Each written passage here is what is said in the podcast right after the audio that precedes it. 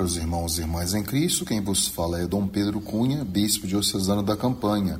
Hoje é domingo, dia 17 de dezembro, e nós estamos celebrando o terceiro domingo do Advento, cujo evangelho é o de João 1, 6 a 8 e 19 a 28.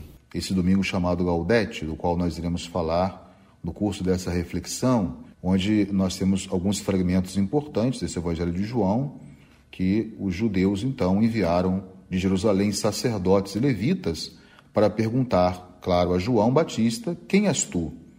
E João Batista confessou, né, não negou, isso é importante em João: Eu não sou o Messias. Quem és então? És tu Elias? João respondeu: Não sou. Eles então perguntaram: És o profeta? Não. Quem és afinal? João declarou: Eu sou a voz que grita no deserto aplainai o caminho do Senhor. Eu batizo com água, mas no meio de vós está aquele que vós não conheceis, que vem depois de mim. Eu não mereço desamarrar a correia de suas sandálias. Então, um traço muito interessante, caros irmãos, que esse domingo é chamado Domingo do Gaudete, porque nós estamos na iminência da chegada do Santo Natal, celebrando, portanto, o mistério da encarnação do Filho de Deus que veio trazer a salvação para todo o gênero humano. E nós temos na liturgia de hoje tanto a antífona de entrada, retirada da carta de São Paulo aos Filipenses 4, no quarto capítulo, que diz: Alegrai-vos sempre no Senhor, de novo, eu vos digo, alegrai-vos. O Senhor está perto, o Senhor está por chegar. E depois também a segunda leitura, retirada do mesmo apóstolo São Paulo, na primeira carta aos Tessalonicenses, onde diz: Estais sempre alegres, rezai sem cessar, dai graças em todas as circunstâncias, porque essa é a vosso respeito à vontade de Deus em Jesus Cristo. Então é importante destacar este domingo como sendo o domingo como nós chamamos o domingo do Gaudete. Outro aspecto importante na liturgia desse domingo é a continuidade da figura de João Batista, que é uma figura forte, como já vos falei em outras reflexões, dentro desse tempo do advento. Nós somos aí, portanto, a imagem do Batista. Ou seja, João quer sublinhar nesse primeiro capítulo do evangelho dele, que nós chamamos também o prólogo, a manifestação do Verbo de Deus. Então, ou seja, o que aconteceu, qual foi o presente que Deus nos deu? Ter enviado o seu Filho na carne humana, na nossa história. E aí, voltando o olhar para o Batista, ele é apresentado pelo evangelista João como uma figura que todos nós conhecemos, ou seja, é essa coisa que interessa a João Batista a respeito de Jesus é ele ser testemunha de Cristo mesmo. Então, ser testemunha significa que o seu testemunho ele só é possível e ao mesmo tempo ele só é válido porque o Batista é o enviado de Deus. Ele não é uma pessoa que se reveste da, da figura de um profeta ou da imagem do profeta. O próprio versículo oitavo desse evangelho de hoje que nós ouvimos quer precisar que João não era a luz, então é o testemunho desta luz. Parece, portanto, aqui que alguns queriam atribuir a João esta posição que na realidade não era dele, mas que dizia respeito a Jesus mesmo, ao mistério do Verbo encarnado. Então é interessante observar também que ao mesmo tempo que João rejeita essa imagem, né, João Batista, de ser o, o profeta, né, o Messias, ou mesmo Elias, ele não vai negar a autenticidade religiosa dele, ou seja, a grandeza e a importância que ele tem como precursor. Não no sentido de envaidecer-se, mas no sentido mesmo dele reconhecer que ele não é ninguém como alguém pensava que fosse. Ou seja, ele se considera e tem consciência como profeta de ser um enviado de Deus. Com que finalidade, poderíamos perguntar? Com a finalidade de poder apontar Jesus como sendo filho de Deus, ou mostrar o caminho aos homens da salvação. Então nós veremos aí, ou nós vimos, né, que o Batista é aquele que vê e ao mesmo tempo entende quem é Jesus, ou seja, ele tem a consciência da identidade de Jesus e o anuncia a quem não viu e não compreendeu. Ou seja, nesse sentido, ele é o profeta que vai suscitar o discipulado para Cristo. Aí está a beleza e a grandeza do, do, da figura de João Batista dentro do evangelho de hoje. Então, o testemunho, então, remete a um aspecto histórico.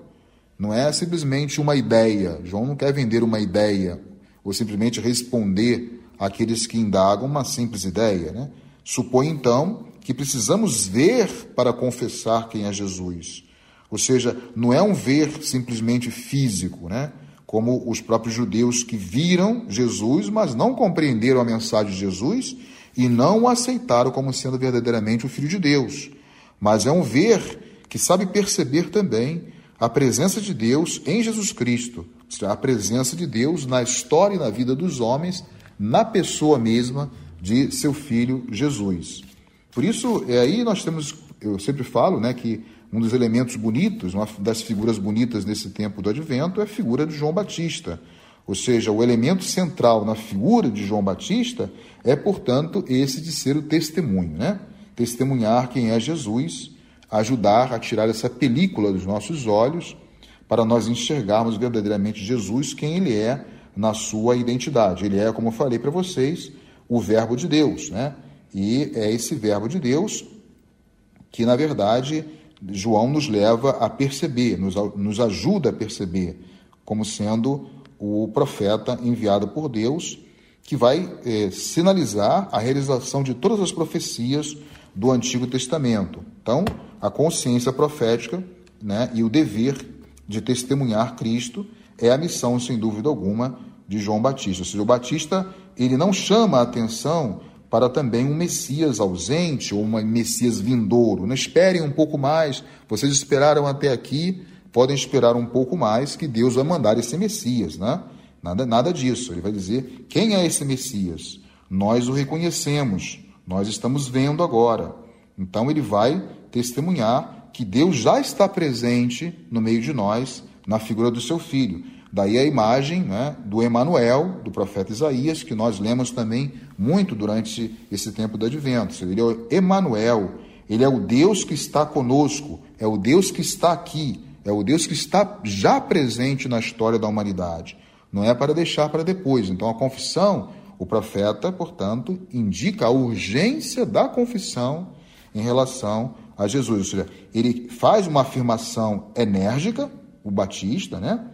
Dizendo, portanto, que ele mesmo, ele não é o Messias, ele não é nem Elias e também não é nem o profeta.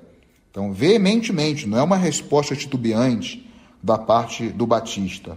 Ou seja, havia uma expectativa, né? Isso é interessante destacar aqui no mundo judaico, né, de que o tempo de Jesus havia muitas expectativas também de que sobre o profeta Elias, né? Ou seja, eles admitiam que Elias poderia voltar depois de ter sido arrebatado por Deus. Então nós encontramos aí uma expectativa, né, também de uma voz viva dos profetas, né, que em certo sentido estava emudecida, porque muitos profetas vieram, Muitos profetas, como nós lemos Isaías, né, vão profetizar é, sobre o futuro, sobre a vinda do Messias, mas o Messias não vem, demora a vir, porque ele não vem é, condicionado pelo tempo do homem, mas ele vem no tempo de Deus, no plano de Deus, na vontade, no desígnio de Deus. Então, esse, essa lacuna, esse vazio, esse lugar, então, foi tomado por uma interpretação né, dos mestres da lei ou dos fariseus sobre como deveria ser esse Messias. Então, surgem algumas correntes do pensamento, né? De a, a, tentação, ou a tentativa, melhor dizendo, de voltar a um certo profetismo que poderia então se anunciar a vinda do profeta, que pudesse estimular né, a, a, a fé daqueles que esperavam, portanto, a vinda desse profeta da parte de Deus. Então, um profeta maior do que todos os profetas que já existiram, que já vier, vieram, né? Então, alguém que pudesse reassumir a voz de todos os profetas precedentes. Então, por isso, alguns é, é, esperavam esse profeta sem uma definição, sem uma identidade própria, né? E outros, então, pensavam na volta de Elias. Então, havia essas duas concepções: uma concepção de que poderia ser Elias que voltaria, né, na figura de Jesus, e até mesmo antes de Jesus, o próprio Batista, ele rejeita essa imagem do Messias, não sou eu, né? não sou eu esse Messias. Né? E também uma imagem vaga, uma, uma imagem muito assim indefinida ou nebulosa de quem seria esse Messias. Então, na tradição, portanto, do Novo Testamento, né, e também para os primeiros cristãos, eles viam no Batista o profeta como sendo o precursor de Jesus, mas não o profeta último e definitivo. Por isso a palavra de Deus hoje, né, é interessante destacar em João que fala: surgiu um homem enviado por Deus. Esse não é o Messias, porque o Messias não é um homem enviado por Deus, mas é o que? É o próprio Verbo de Deus que assume a condição da carne humana. Né? Então, por isso, o Batista é a figura interessante que contrasta com o Messias, mas ao mesmo tempo aponta para o Messias. Então, Batista é, sobretudo, uma, uma figura que nos ajuda na confissão de fé sobre Jesus, né? sobre quem é Jesus. Então, aí ele vai dizer por quê. Podemos falar que tem dois momentos importantes é, na vida de, do Batista, que nos ajuda a ver, né? Esse verbo ver tão rico dentro da, da literatura bíblica. Ou seja, quando ele diz, eis o Cordeiro de Deus, que tira o pecado do mundo, né? Nesse mesmo primeiro capítulo, no versículo 29. E depois no 34, versículo 34, quando ele fala, ele é verdadeiramente filho de Deus. Ele é o filho de Deus, né? Então ele aponta ao Cordeiro de Deus, que leva os homens a confessarem quem é verdadeiramente Jesus. E também confessa, é, ele é o Filho de Deus. Então é interessante observar esse aspecto também confessional aí presente no Evangelho de hoje, caros irmãos. Então, é, hoje na segunda leitura, só para dizer que esse tempo é, do advento é um tempo de espera, mas uma espera alegre, uma espera de alguma coisa que vai acontecer, por isso nós estamos nesse domingo do Gaudete, né, como eu vos falei, é o tempo do advento que nos faz rezar, nos faz refletir, nos faz é, meditar, mas é uma espera alegre. O tempo do advento é caracterizado por essa espera feliz né, do Salvador que há de vir, daí o tempo do advento. Né? A palavra advento significa isso. Essa espera alegre, né, com muita certeza daquilo que há de vir, daquilo que vai acontecer. Né? Por isso nós temos que nos afastar de toda a maldade para acolher esse Messias que vem, como nos lembra São Paulo na segunda leitura de hoje, na primeira carta aos Tessalonicenses, como nós vimos no capítulo 5, versículo 22. Né? O próprio Deus, então, da paz, vem para nos santificar, versículo 23. Né? E também, nós somos chamados pela liturgia de hoje a sermos também testemunhas da luz, como nos pede o primeiro capítulo de João que nós lemos hoje. Né? É assim que nós temos que nos preparar para a vinda de Jesus no mistério do Santo Natal, ou seja, uma espera alegre, com o coração purificado, né? E quando nós acolhemos Jesus como sendo verdadeiramente o Filho de Deus, não simplesmente como um homem ou um profeta, né, é que nós estaremos celebrando verdadeiramente o Natal do Senhor Jesus. Então hoje nós somos convidados, portanto, a ter essa atitude de, de João Batista, ou seja, a dar essa oportunidade ao mundo atual de acolher, de ver e de conhecer Jesus como sendo aquele que o Pai enviou. Então, o Cristo é o único que tem essa proposta de vida plena para a humanidade. Ele vem, assume a condição da carne humana exatamente para dar o sentido da vida a cada um de nós. Então, o advento, ele tem a sua riqueza em si, porque é o tempo do homem, Cronos, que é preenchido pelo tempo de Deus, Kairos. Né? Não podemos simplesmente viver a condição desse tempo do advento, do Natal que se aproxima na tristeza, porque a alegria de recebermos na carne humana e na história humana o Filho de Deus ela supera né, todo o desafio que nós encontramos no mundo atual.